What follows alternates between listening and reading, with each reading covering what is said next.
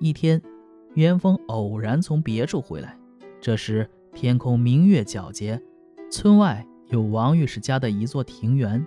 元丰骑马从墙外路过，听到里面有笑语声，他勒住马，让马夫拉住缰绳，站在马鞍上向里张望。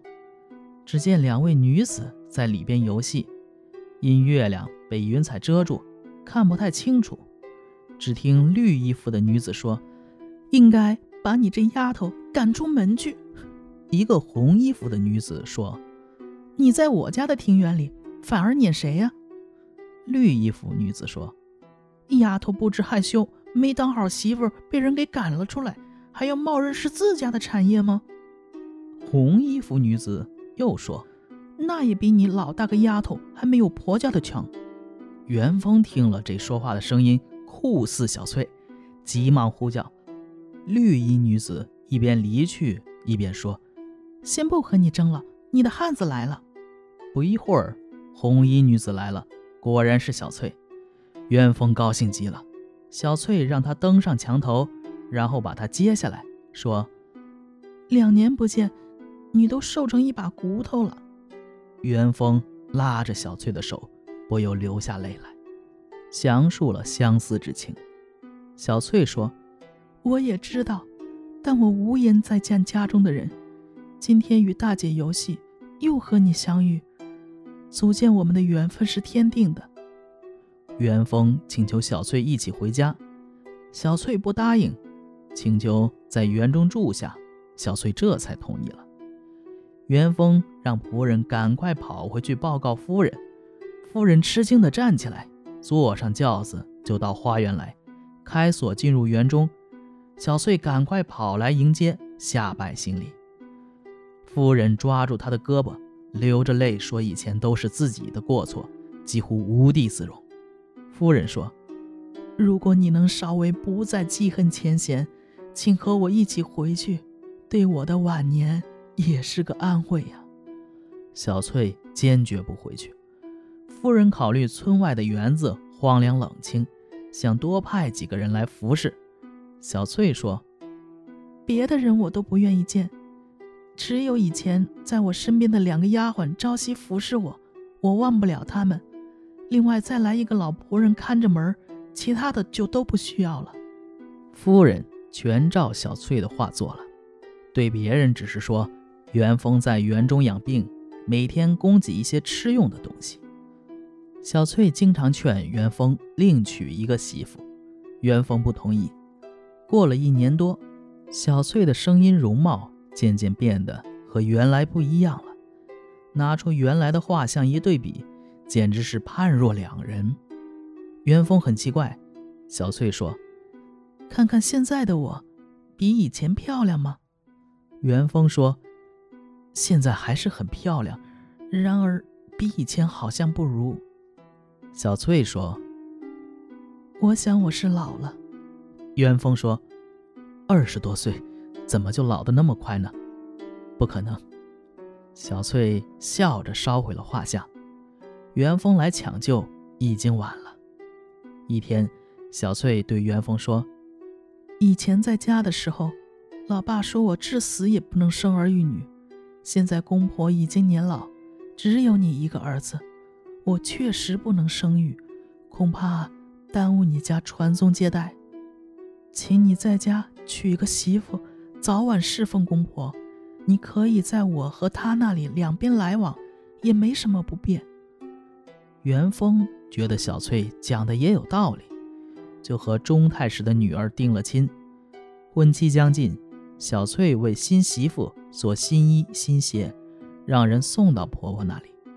等新娘子过了门，相貌、言谈举止都和小翠分毫不差。元丰大为惊奇，到庭园去看，小翠已不知去向。问丫鬟，丫鬟拿出一块红手帕，说：“娘子暂时回娘家去了，留下这个给公子。”展开手帕一看，里面有玉珏一块。元丰知道小翠不会再回来了。于是带着丫鬟回到家中。元丰虽然一刻也不能忘记小翠，幸而看着新媳妇，就如同看到小翠一样。元丰这时才明白，和钟家结亲，小翠预先就知道，所以才先变成钟家姑娘的容貌，以此来慰藉以后的相思之情。意史是说，一个狐狸，对于王家无意之中施予的恩德，还想着报答，而王家受到小翠再生之福。却因为打破一个花瓶而失声痛骂，品格是何等低下呀！和元丰分手而又破镜重圆，找好替身又从容离去，以此可知仙人的情谊比世俗之人更加深厚啊！好，这个就讲完了。说实话，这一篇看的还挺感慨的。这个小翠呢，其实和元丰是有真感情在的。无论是元丰还是傻子的时候，还是他变聪明以后，其实他们俩双方心里边都是有对方的。其实我更喜欢那元丰 是傻子的时候，那时候他们的感情呢，其实挺纯真的。你陪我玩，然后呢，我喜欢你。这篇写的，嗯，说说回来啊，分析这篇写的呢是狐狸报恩的故事。由于王御史幼年时啊，曾中曾经无意中保护过避雷劫的狐狸，所以呢，狐狸便把女儿小翠嫁给王御史的傻儿子。小翠呢，不仅以恶作剧的方式巧妙地让王御史避免了政敌的陷害，去除了隐患，而且治好了王御史儿子的傻病，帮助王家延续了子嗣。按照惯常的报恩故事，从正面入手。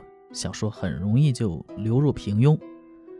本片呢，其实呃以常人意想不到的恶作剧展开情节，写小翠与王御史的傻儿子一起胡闹，呃，什么踢他醋、演戏剧、假扮大官，在居住的里巷招摇，后来竟然穿上皇上的滚衣流冕，戏弄政敌。虽然出人意料，却歪打正着，有惊无险。所以具有强烈的喜剧效果。本片的调笑戏谑虽然出于故事的需要，也从另一个方面展示了蒲松龄丰富的戏剧想象力和一贯的诙谐健朗的性情。小说中啊，小翠和王元丰闺房的嬉戏有些过分啊，甚至近于变态，却贴近生活，极其生动。尤其是小翠和王元丰踢踏醋。误中王御史脸的一段，写王御史发怒啊，投之以石以告夫人，啊，就是啊，我你媳妇儿跑了，我我老父亲拿着傻儿子插呃发撒气，拿石头投儿子啊，还告诉夫人，这夫人呢呼女够骂，女以机弄待，不惧亦不言，妇人无奈之，因仗其子，元丰大嚎。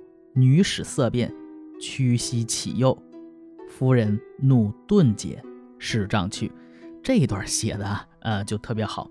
你看我说说儿媳妇儿，儿媳妇儿不听啊。这夫人呢，我说不过你，你又不听，我打自己儿子。一打儿子呢，媳妇儿心疼了，然后结果立马就认错。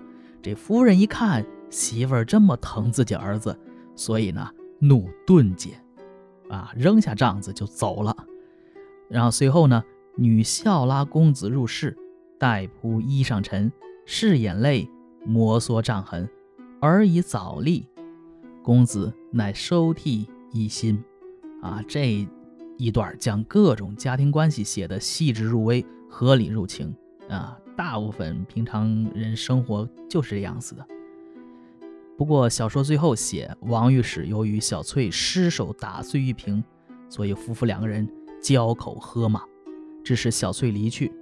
虽然可以看作是情节故事的需要，却也反映了人世间的某些现象啊，让人其实啊读这段的时候，其实心里是有点酸的，微微酸的。